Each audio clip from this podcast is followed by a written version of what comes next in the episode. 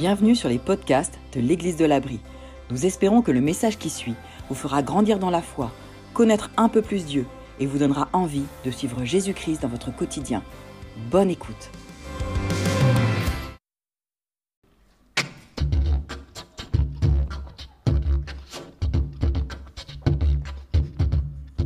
C'est l'histoire d'un peuple. Les Israélites. Euh, on les appelle aussi les, les Hébreux. Alors les Hébreux, c'est un peu comme les Français, hein, c'est un peuple. Sauf que c'est pas les Français, c'est les Hébreux. Et cette histoire, elle se passe euh, à peu près par là-bas, très il y a longtemps, dans l'Antiquité, à la brocante. C'était une période mais remplie de, barbares, de civilisations, de peuples puissants, de la puissance, tout ça. Mais ce peuple, en fait, il n'était pas puissant du tout. Mais alors, nada, rien. Enfin, c'était un peuple, en fait, qui avait rien de particulier. Plutôt des gens du genre euh, banal, qui passent inaperçus. Vous l'avez vu passer? C'est un hébreu. Et ils étaient bergers de père en fils. La seule particularité qu'ils avaient, c'était une grosse particularité quand même. Enfin, pour l'époque. Ah, j'aime bien, tu mets un petit. Je vais le dire quand même. C'était qu'ils avaient qu'un seul Dieu. Et à l'époque, un seul Dieu, bah pour le coup, c'était pas banal. Parce qu'à l'époque, il y avait des dieux pour tout. Des dieux euh, pour le soleil, des dieux pour la lune, des dieux pour la mer, pour le père, les frères, les sœurs, pour la famille, pour les animaux, pour faire la vaisselle, pour avoir des enfants. Il y avait des dieux vraiment pour tout et n'importe quoi, un peu comme les fêtes aujourd'hui. Et les Hébreux, eux, ils avaient qu'un seul Dieu. Mais alors ce Dieu, c'était pas un petit Dieu. C'était un gros Dieu, un grand Dieu, un Dieu sur qui on peut compter. Un Dieu un peu comme ça. C'était le créateur de l'univers. La source de la vie. Celui qui règne sur tout. En fait, j'ai parlé au passé, mais je peux parler au présent. C'est le Dieu qui est la source de la vie. Ça le fait aussi. Celui qui règne sur tout, sur tout ce qui existe. Et ce tout petit peuple, parce qu'à la base, en fait, c'est un tout petit peuple. Alors, tout petit en nombre, hein, ils n'étaient pas. Je précise, en fait, c'était une famille. C'était une famille qui vivait dans un pays désertique. Euh, ouais, mais c'est des bergers. Le désert, c'est pas pratique pour des bergers. C'est vrai. C'était un peu chaud chaud, hein, quand même. Pour faire pâturer les moutons, tout ça. Vaut mieux un petit peu d'herbe. Et en plus, dans cette famille, alors on peut pas dire qu'il y avait une super super ambiance. S'il y en a qui ont déjà écouté quelques histoires, euh, j'ai raconté l'histoire de Joseph. Vous vous rappelez un peu le chouchou avec le manteau toutes les couleurs qui se fait balancer par ses frères dans un puits euh. Ouais, tu te souviens? Ah, je me rappelle pas t'avoir vu, mais euh, tu dois la connaître. Bref, une ambiance de famille quand même un petit peu compliquée euh, entre frères, sœurs, euh, enfin voilà. Et en fait, euh, il y avait des années de famine qui débutent dans leur pays et du coup, bah, qu'est-ce qu'ils font? Ils vont en Égypte pour essayer de voir s'ils peuvent manger un petit peu un truc. Donc, hop, ils se déplacent jusqu'en Égypte. Alors plutôt comme ça. C'était les chameaux. Voilà. Et donc ils vont en Égypte, parce que c'est le seul endroit où il reste de la nourriture euh, dans le coin. Et là, bon, de fil en aiguille, c'est une histoire un petit peu compliquée, mais en fait ils finissent par s'y installer, d'accord? Et euh, parce qu'en plus c'est un pays quand même assez super, il y a les palmiers, il y a le Nil, il y a les pyramides, il y a les crocodiles, euh, enfin c'est le Club Med un petit peu de nos jours, ou Fram pour ceux qui connaissent, enfin bref, voilà. Ce que vous devez savoir, bref, c'est sur ce peuple, c'est qu'en fait, c'est un peuple qui avait fait une alliance avec Dieu. Bon, c'est quoi une alliance? Alors une alliance, c'est ça, vous voyez ça C'est un peu, c'est comme une promesse qu'on fait entre deux personnes. J'en profite pour la remontrer à Dadou. Voilà, voilà, voilà. Donc ça, c'est une alliance, une promesse entre deux personnes. Et là, en fait, c'est une promesse entre ce peuple et Dieu. Et euh, dans, ce, dans cette promesse, en fait, ce peuple avait promis euh, de faire confiance à Dieu tout le temps, tout le temps, temps, oui, oui, oui, oui, de faire confiance à Dieu. Et lui, Dieu avait fait la promesse à ce peuple, que ce petit peuple en nombre à l'époque, que ça deviendrait un très, très, très, très grand peuple, aussi nombreux que toutes les étoiles du ciel. Quand il n'y a pas de nuages. Voilà et qu'ils habiteraient un pays beau et fertile. Et en fait, c'est là vraiment que notre histoire commence. Ça, c'était un préambule en fait. C'est là que ça commence. Ouais. Depuis que la famille de Jacob s'est installée en Égypte, il s'est passé plus de 400 ans.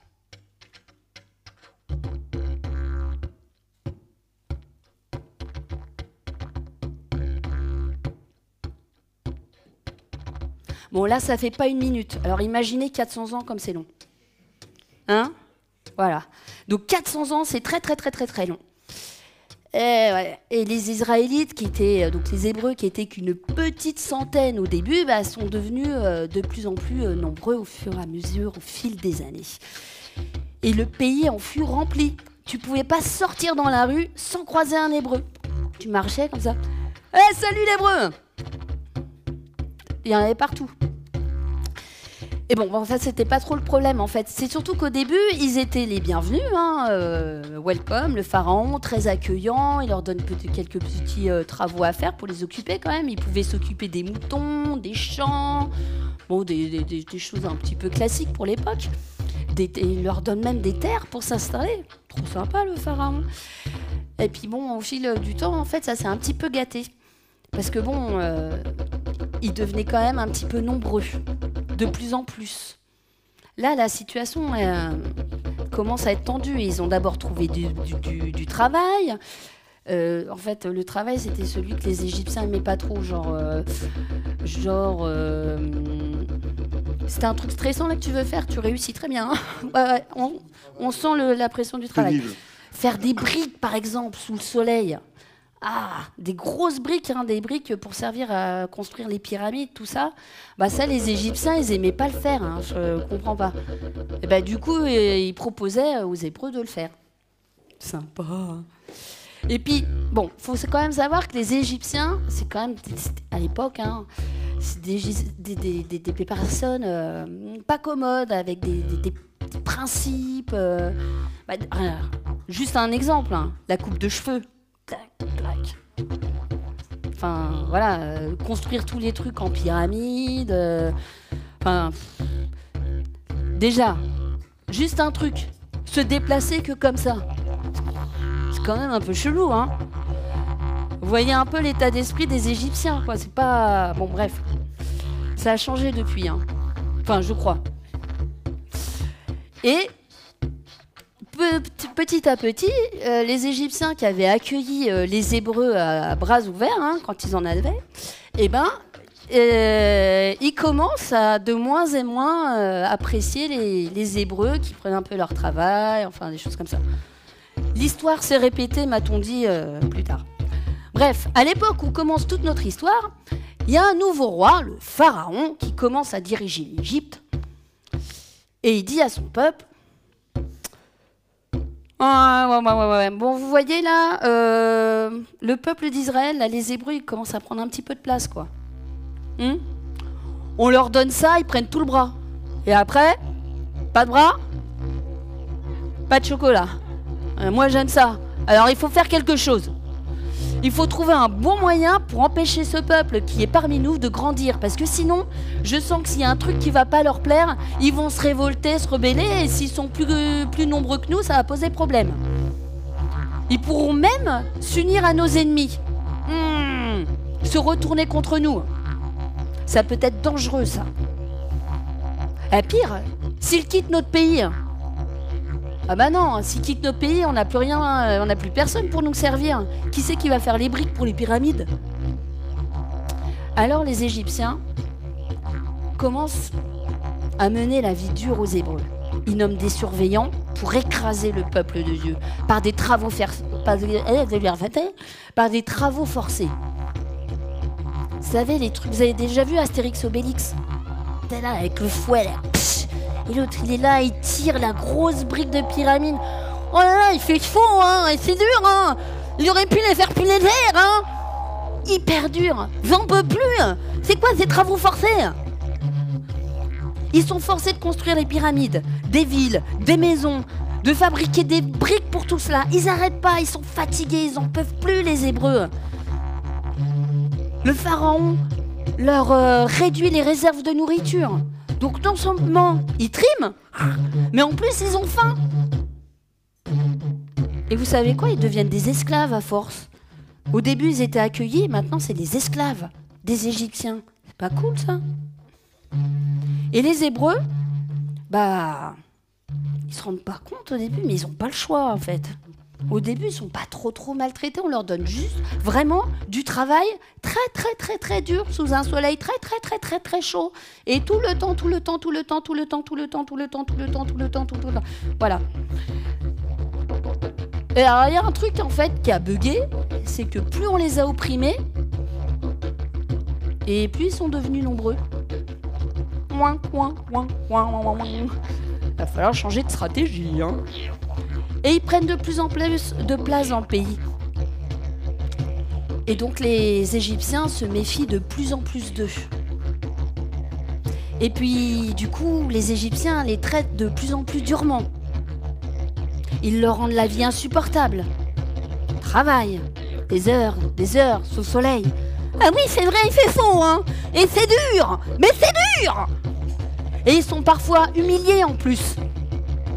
En un mot, les Égyptiens les écrasent. Pourquoi? Pour pas qu'ils aient le temps de penser à se révolter. Et pour que les Hébreux soient totalement affaiblis, affamés, soumis.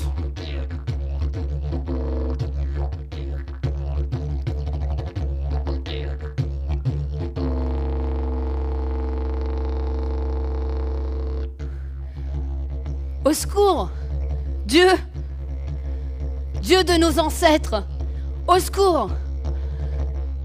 Tu te rappelles de notre alliance? On veut te faire confiance, Dieu. S'il te plaît, aide-nous, tu vois dans quelle situation on se trouve, tu vois le travail qu'on doit faire, tu vois nos enfants s'affaiblir par la faim. Pitié, Dieu, écoute-nous, réponds-nous.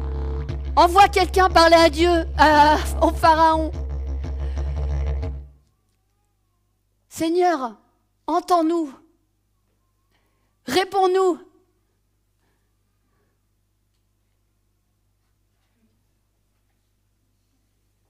Allô?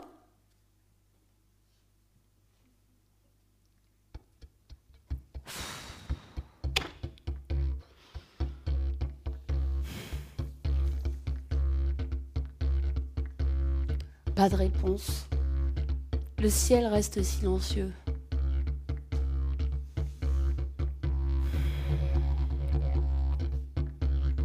leurs conditions deviennent de pire en pire. Mais quand je dis de pire en pire, c'est le pire.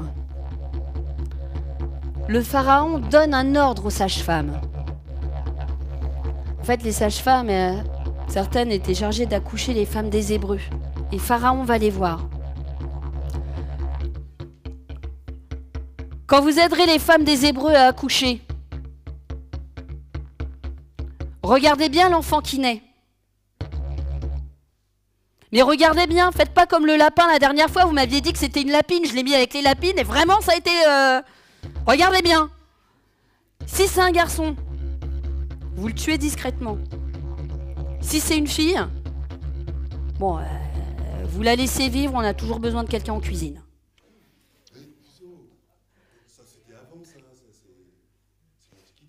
Ah oui, pardon. Euh, c'était le pharaon, pas moi. Hein. Et là se met en place une stratégie des contrôles de naissance pour affaiblir le peuple des Hébreux. Stratégie, moins de garçons, moins de familles d'Hébreux, moins de familles d'Hébreux, bah moins d'Hébreux, donc bah moins de personnes qui peuvent gêner, se révolter contre nous, blablabla. Bla, si on le voit comme ça, c'est pas c'est pas bête. Bon. Mais en fait, ces sages-femmes-là, elles respectent Dieu. Puis elles n'ont pas apprécié le coup des lapins, revenir là-dessus, franchement, c'est un peu bas, quoi. Bon. Et du coup, elles n'obéissent pas au roi. Et elles laissent vivre les garçons. Alors le roi les convoque. Pourquoi vous laissez faire Pourquoi vous m'écoutez pas Pourquoi vous agissez ainsi Pourquoi vous laissez vivre les garçons alors que je vous ai ordonné de les tuer Je vous ai dit de les tuer discrètement et vous, euh, vous faites quoi là J'ai pas été assez clair Faut que je remette les pendules à l'heure Ça existait les pendules à l'époque Vous voulez que je remette le cadran solaire à l'heure Bah euh, c'est que bah, en fait, euh, les femmes des Hébreux, elles sont pas comme les Égyptiennes. Elles sont plus, comment dire, euh, vigoureuses. En fait, on n'a pas le temps d'arriver, quoi. Il, est déjà plus là, le bébé. Euh, désolé, hein. Il manque un truc.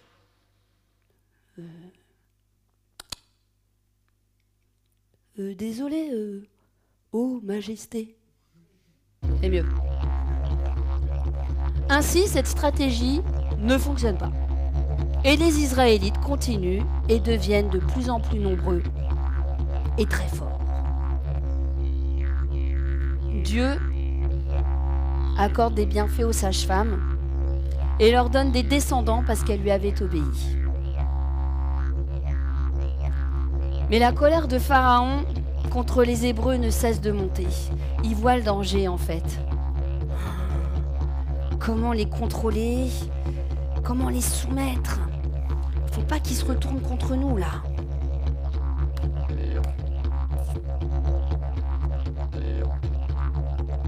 On va les dominer par la peur. Alors, le Pharaon ordonne à tout son peuple Jetez dans le Nil tout garçon hébreu nouveau-né. Ne laissez en vie que les filles. Peut toujours servir pour faire le ménage. Pharaon Quoi, c'est qui celui-là, là, Qu'est-ce qu'il raconte? Ces histoires de ménage. Bah quoi? C'était l'Antiquité, tout ça. Je sais pas si t'as vraiment le droit de dire ça, là, maintenant. bah, Moi, je suis pharaon, je suis dans l'Antiquité. Hein. Qu'est-ce Ah, qu'il raconte, lui? Ok, ok.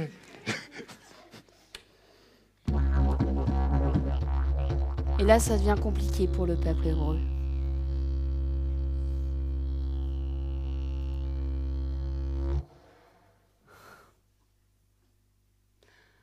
Au secours, Dieu. On vient encore vers toi. Au secours.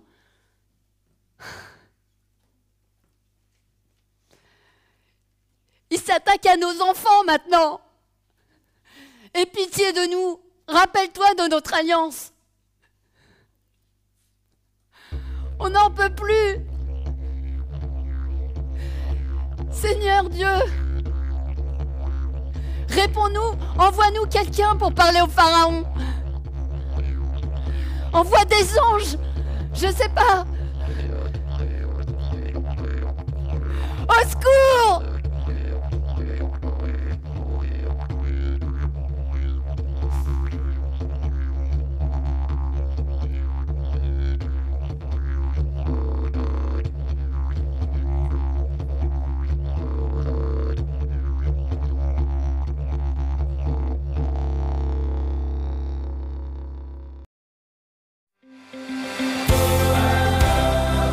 espérons que ce message vous a fait réfléchir.